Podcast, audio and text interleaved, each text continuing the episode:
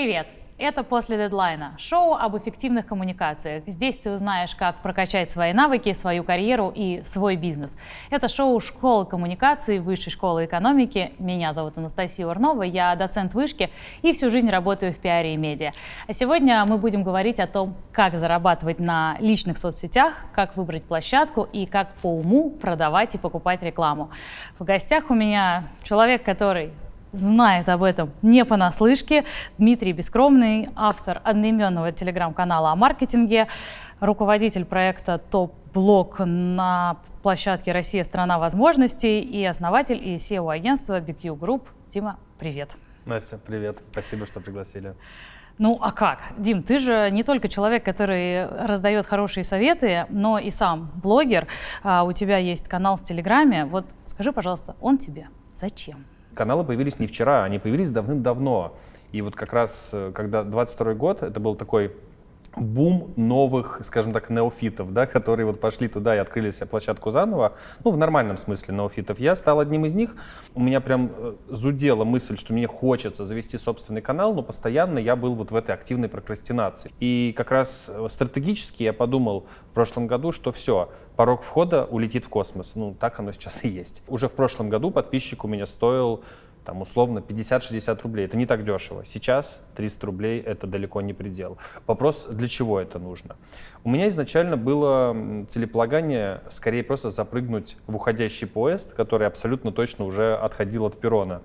Вот, я в него запрыгнул и понял, что для начала, без всяких ожиданий, я хочу потренировать просто ту самую мышцу ежедневного системного ведения.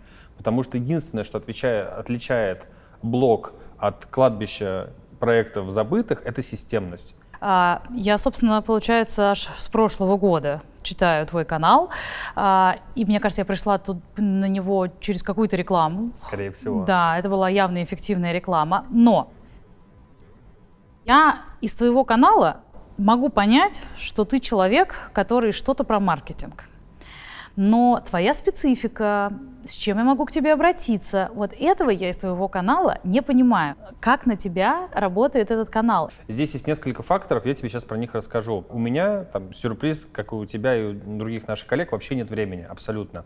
И у меня нет команды. Мне только помогают с коммуникацией с рекламодателями, я делаю все сам. То есть я пишу все тексты сам.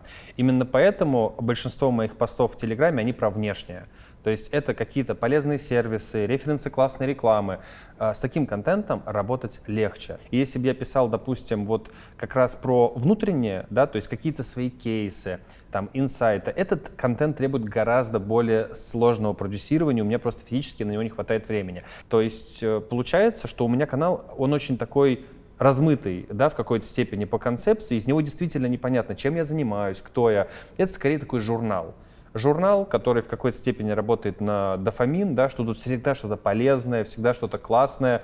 Меня... Не, мне это интересно. Слушай, я в этом работаю, ну, как бы я, мы все немножечко в вакууме. Я тут раз зашла, пролистала, такая, окей, прикольный, окей, прикольный. Это в лекцию возьму, это обсудим. В общем, мне это очень нужно. А вопрос, э, зачем это нужно тебе? Потому что вот эта дофаминовая игла, она, в принципе, быстро сходит. Да, ну смотри, самый простой примитивный ответ это слава и деньги. Да? Для кого-то это слава, для кого-то это деньги, для кого-то это вместе. У меня здесь довольно смешанное целеполагание. Вот я расскажу про текущую реальность. Вот сейчас, да, что с моим каналом происходит. Для меня есть еще такая косвенная плюшка, помимо очевидной монетизации, потому что пришли еще с прошлого года рекламодатели, в среднем там в неделю сейчас от 5 интеграций в канале происходит до 10. Я пишу рекламу сам, я нащупал очень классный подход, я про это тоже рассказываю.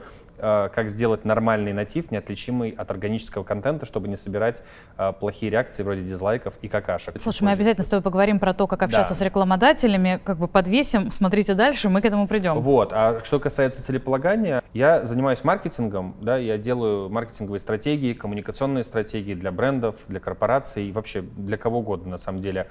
А, постоянный поиск а, качественного контента в виде кейсов, каких-то референсов, инструментов позволяет мне поддерживать огромную базу данных у себя в голове.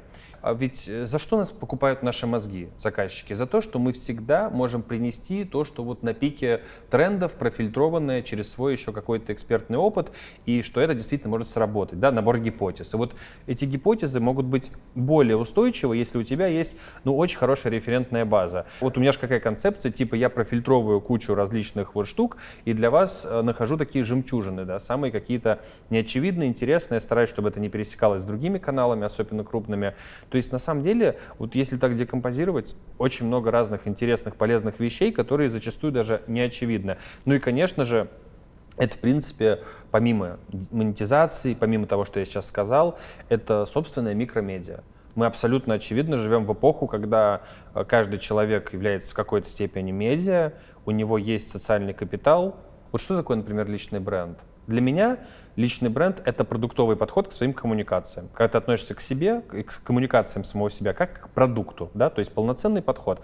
А социальный капитал, у тебя может вообще не быть никаких соцсетей, но ты можешь обладать связями, когда тебе там, не знаю, быстрые какие-нибудь поставки из Китая э, товаров по самой низкой цене обеспечат и поднимут бизнес за месяц условно.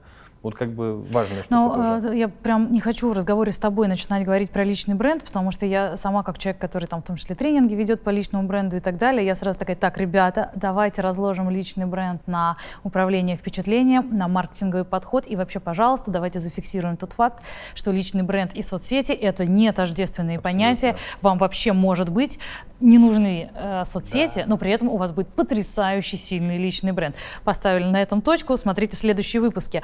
Слушай, но у меня очень меркантильно устроенные мозги, и когда ты говоришь о том, что у тебя до пяти интеграций в неделю, это значит, что тебе за это платят, и интересно, сколько сейчас тебе приносит этот блог, и как у тебя сходятся затраты на рекламу и то, что сейчас приходит, да, вот год ты ведешь канал. Первые рекламодатели пришли ко мне где-то в сентябре прошлого года, когда было где-то 7 тысяч подписчиков, но на самом деле сейчас же тренд, что даже там к одной тысячи, полутора да, блогера уже приходят рекламодатели, потому что по каскаду спускается все ниже и ниже тренд на микроинфлюенсеров, и это работает, потому что там может быть более вовлеченная лояльная аудитория, не перегретая постоянной рекламой. А, конечно же, я соразмерно повышал ценник на интеграцию. Сейчас у меня есть три разных формата. Это там пост с удалением, а, пост в топе и нативный полноценный текст, который я пишу сам. В среднем реклама сейчас стоит 25-30 тысяч рублей. Ну вот, можно, в принципе, посчитать. А сколько ты тратишь на рекламу? А практически все, что я зарабатываю, ну где-то чуть больше половины, я трачу на рекламу. У меня очень простая логика. Я видел только за один год, насколько сильно повышается порог входа. Каждый день появляются сотни новых каналов. Наша емкость внимания, она никуда не увеличилась. Мы не в состоянии потреблять столько контента.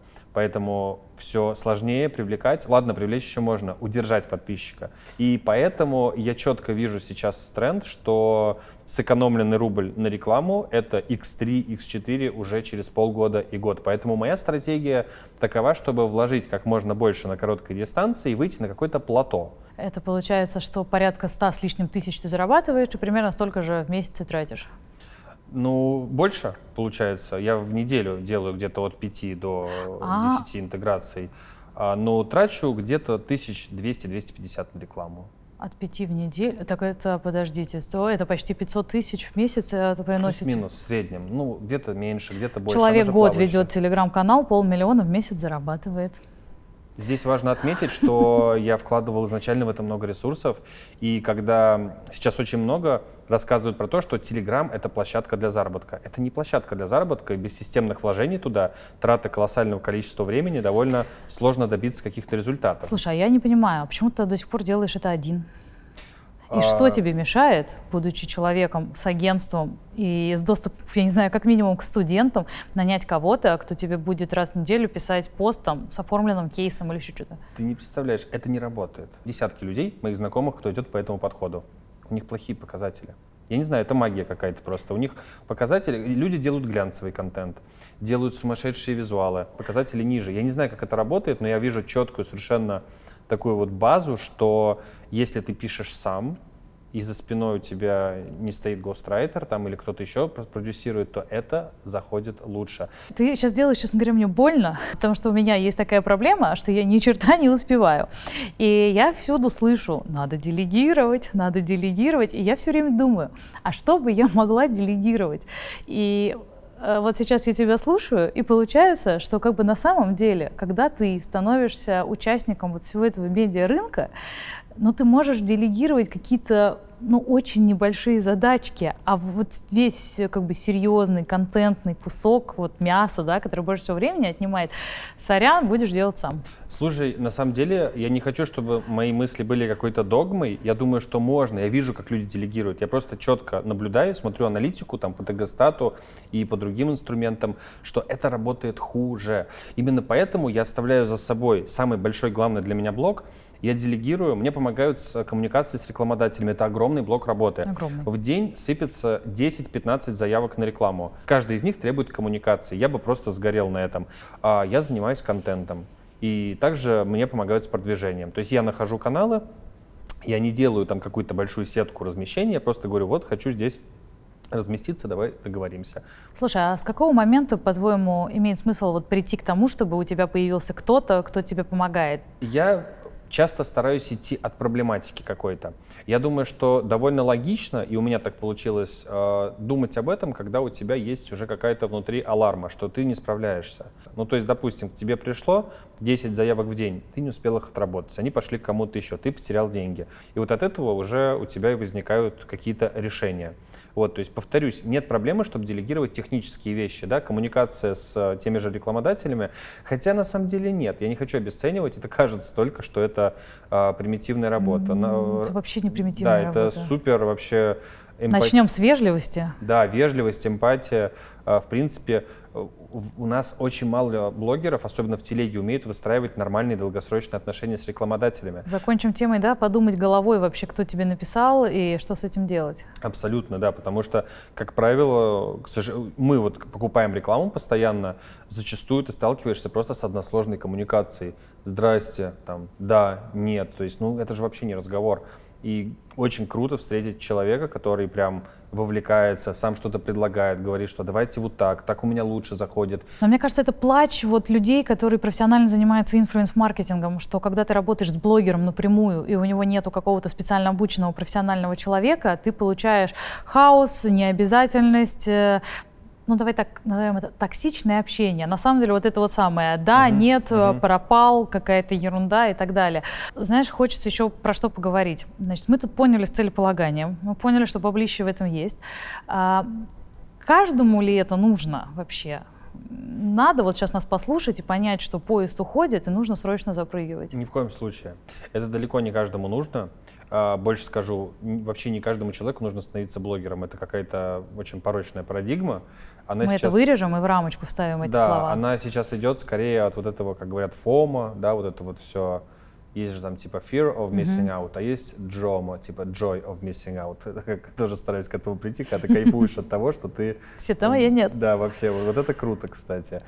Поэтому нет, а, это далеко не каждому нужно если ты совершенствуешься в своей работе и чувствуешь, там, ловишь кайф от этого, тебе не обязательно бежать и становиться блогером. Можно инвестировать эти ресурсы куда угодно, еще большее совершенствование своего мастерства, да. Мне кажется, и наверное, видится, что к этому необходимо как-то органично прийти.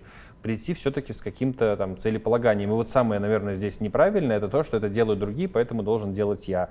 При этом надо понимать, что в любом случае блог человека, даже, может быть, и не системный, а в принципе его соцсети становятся все более универсальным активом, на который обращают внимание работодатели при найме, да, это скорее там второе, что смотрят после резюме, чем живет человек, какие у него ценности, какой у него вообще объем аудитории, насколько он может быть интересен с точки зрения потенциального амбассадора, спикера. Ведь, и HR-бренда. Да, HR-бренда, потому что тренд на человекоцентричность никто не отменял, и все больше этих самых э, лояльных сотрудников инкорпорируются в коммуникации да, компаний и организаций.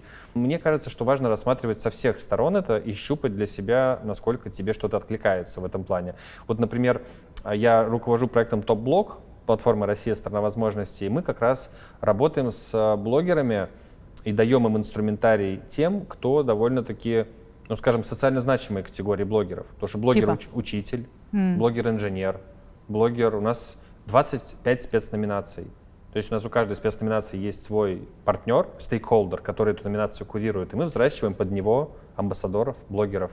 Ну, то есть условно у нас есть Министерство просвещения и блогеры-учителя. В этой парадигме родился Совет учителей-блогеров.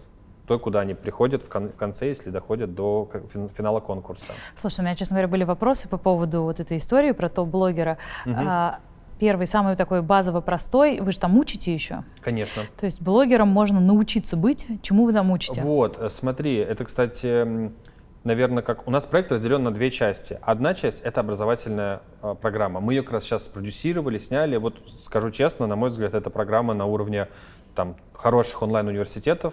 Это Бесплатно, причем можно Абсолютно поучиться. бесплатно, надо просто зарегистрироваться, да. И второй это конкурс. Конкурс это уже достаточно жесткая воронка.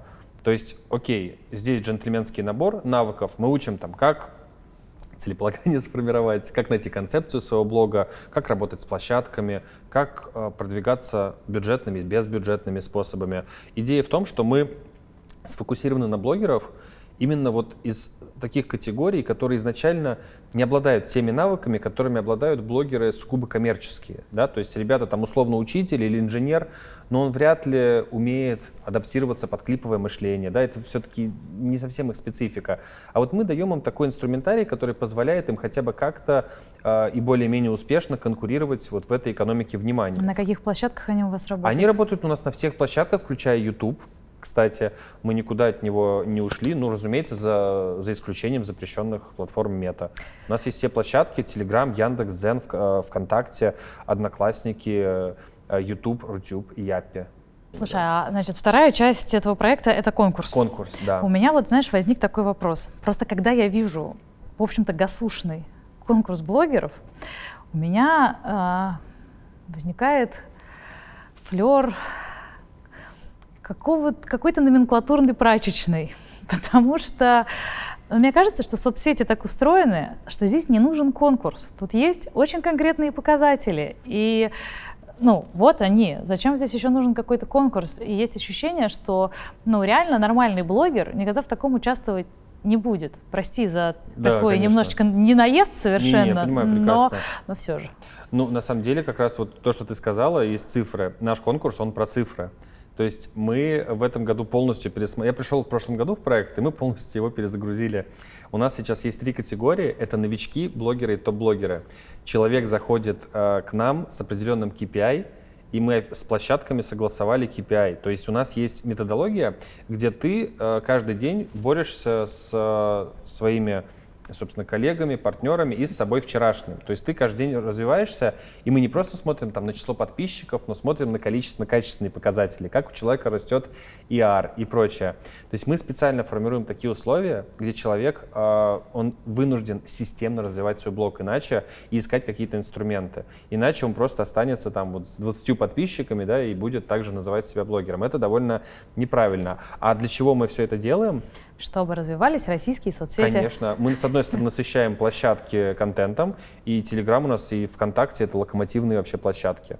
То есть мы а, новички-блогеры, которые зашли в феврале в проект, в совокупности с нулем привлекли 250 тысяч подписчиков. На Ну, самом то есть вы, деле- по сути, генерируете аудиторию для российских социальных сетей, потому что основная проблема этих социальных сетей — это отсутствие качественного контента. А, да, мы, ну, это одна из задач. С другой же стороны, мы даем авторам возможность да, вот в этих условиях взрастить свой блог, получить инструменты постсопровождения, ну, то есть продюсирование, да, поучаствовать в каких-то мероприятиях, тематических YouTube и YouTube шоу и так далее. То есть это, по сути, я супер сознательно избегаю слов типа экосистема, все. Это просто система. Система, где ты можешь попасть в хорошую благоприятную среду, потому что, ну, не секрет, что а, партнерство там с соразмерными каналами, блогерами, это тоже один из глобальных вообще инструментов, да, Конечно. э, который позволит себе из точки А в точку Б прийти быстрее. Вот, это реально работает. В этом году мы видим отличный отклик, и особенно приятно, конечно, работать с людьми, которые, ну, скажем так, вот они, может быть, Представь, какой-нибудь инженер сделал что-нибудь очень крутое, но он об этом никому не рассказывал. Вот я вижу одну из задач, чтобы такие ребята все-таки транслировали какие-то здоровые смыслы, и это ну, давало какое-то контентное разнообразие на наших площадках. Ну, справедливости ради, это вообще одна из а, больших болей российских изобретателей, инженеров в том числе. Это то, что мы Именно. прекрасно изобретаем, но на рынок ничего не выводим, и а, никто об этом не узнает. В этом смысле, конечно, это классно, что есть такое. Э, последний вопрос по этому поводу. Вот ты сказал, что, допустим, если я учитель, то, в принципе, это Министерство просвещения в этом заинтересовано. Да. Значит ли это, что я как учитель должна всей душой любить Министерство просвещения и его активности или нет? Совершенно не обязательно. Тут вопрос, опять же, что ты конкретно хочешь.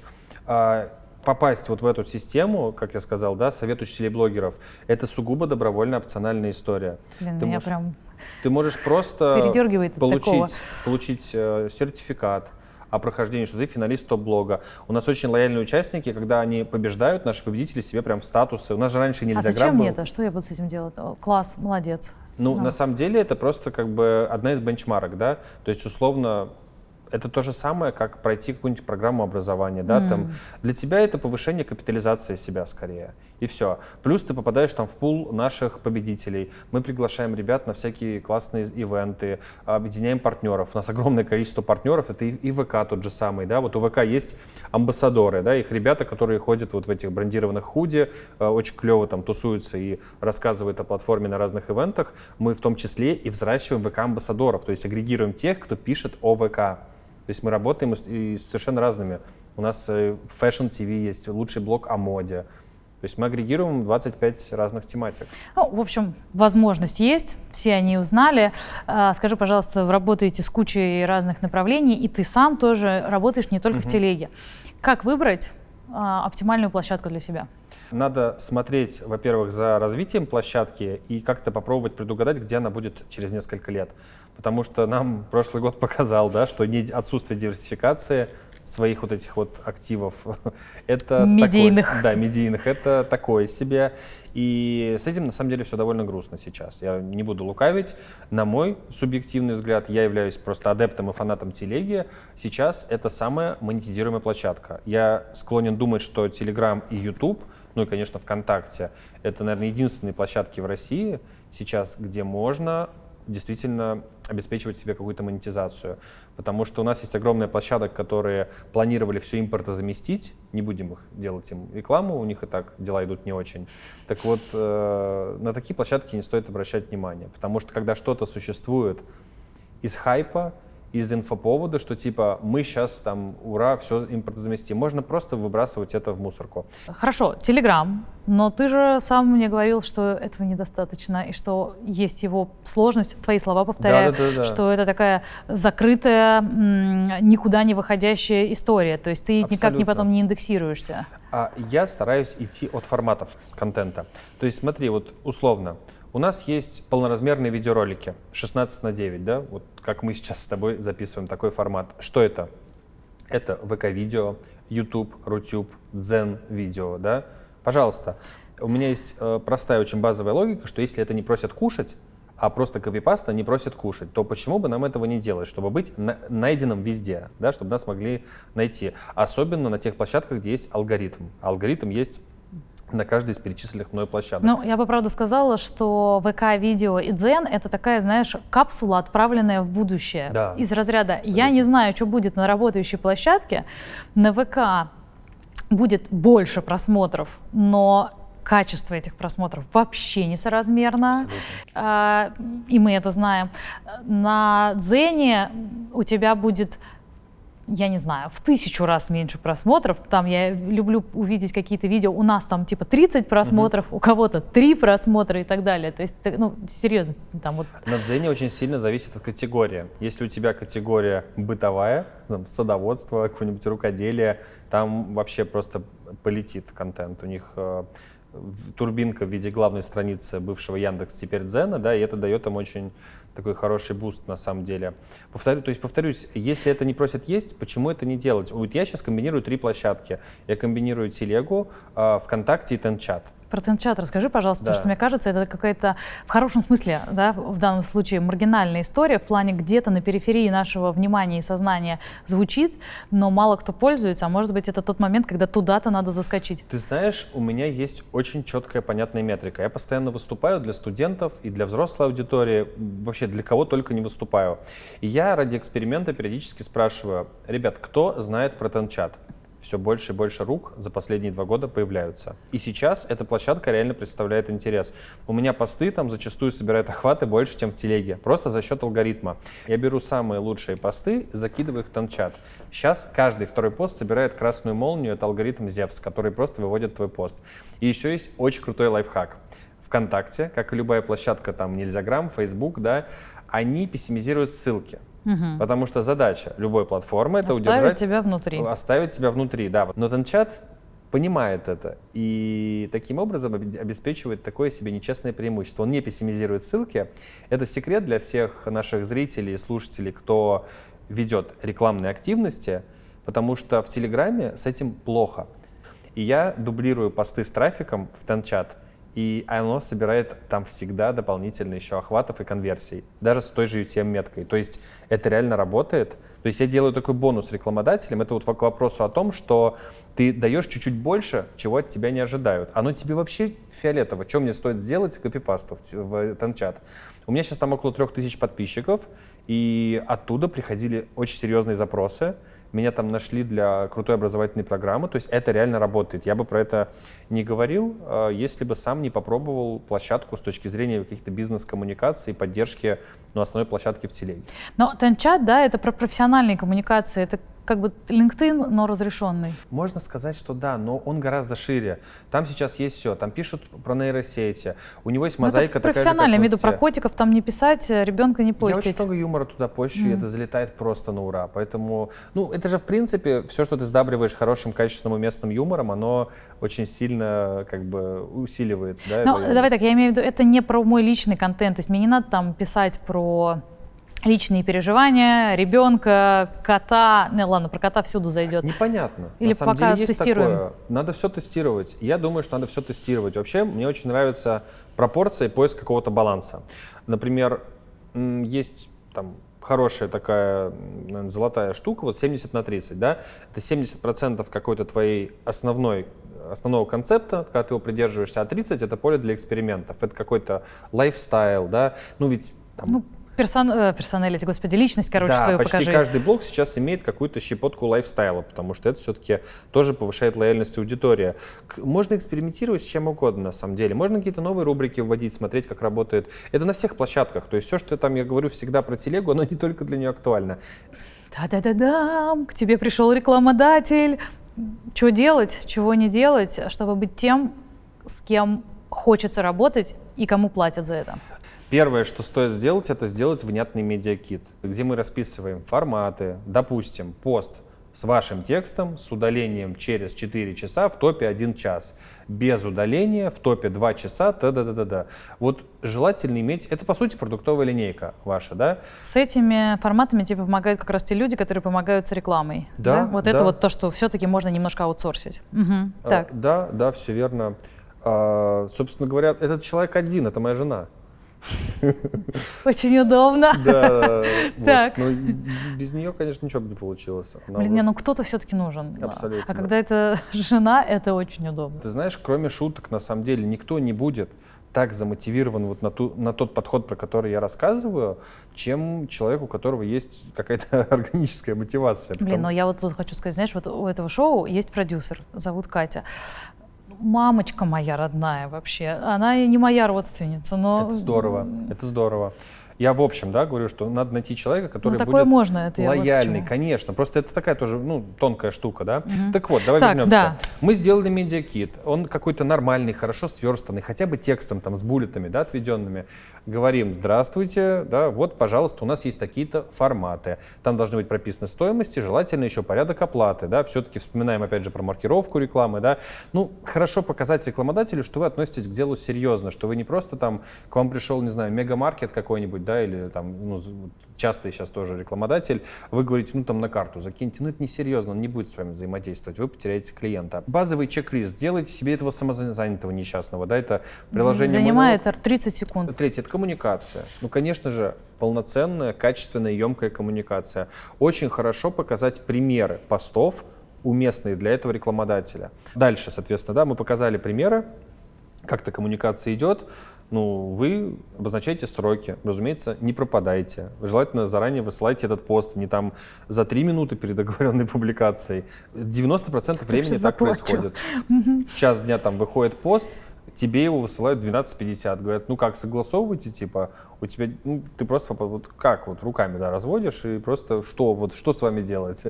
Э, соблюдаешь базовую какую-то деловую этику. если вооружиться этим уникальным совершенно инструментом, можно быть просто вообще на коне. И, конечно же, в идеале дать заказчику больше, если это уместно. Да, опять же, я уже сказал, в моем случае это дополнительный пост в чате. Мы всегда спрашиваем обратную связь всегда, если это подписчики, а, если это трафик, мы всегда спрашиваем, ну как, сколько было переходов, довольны ли вы. То есть нам реально важно, чтобы он остался доволен. А, наверное, еще хорошая история это подсказывать рекламодателю. Потому что если это канал, он, как правило, приходит там, типа, у него бриф есть, у него есть подборка постов, он говорит, сделайте вот это, там не то, что нужно зачастую стараемся дать свои рекомендации, что, ребят, вот это не сработает. Доверьтесь, сделаем так, потому что хотим лучше.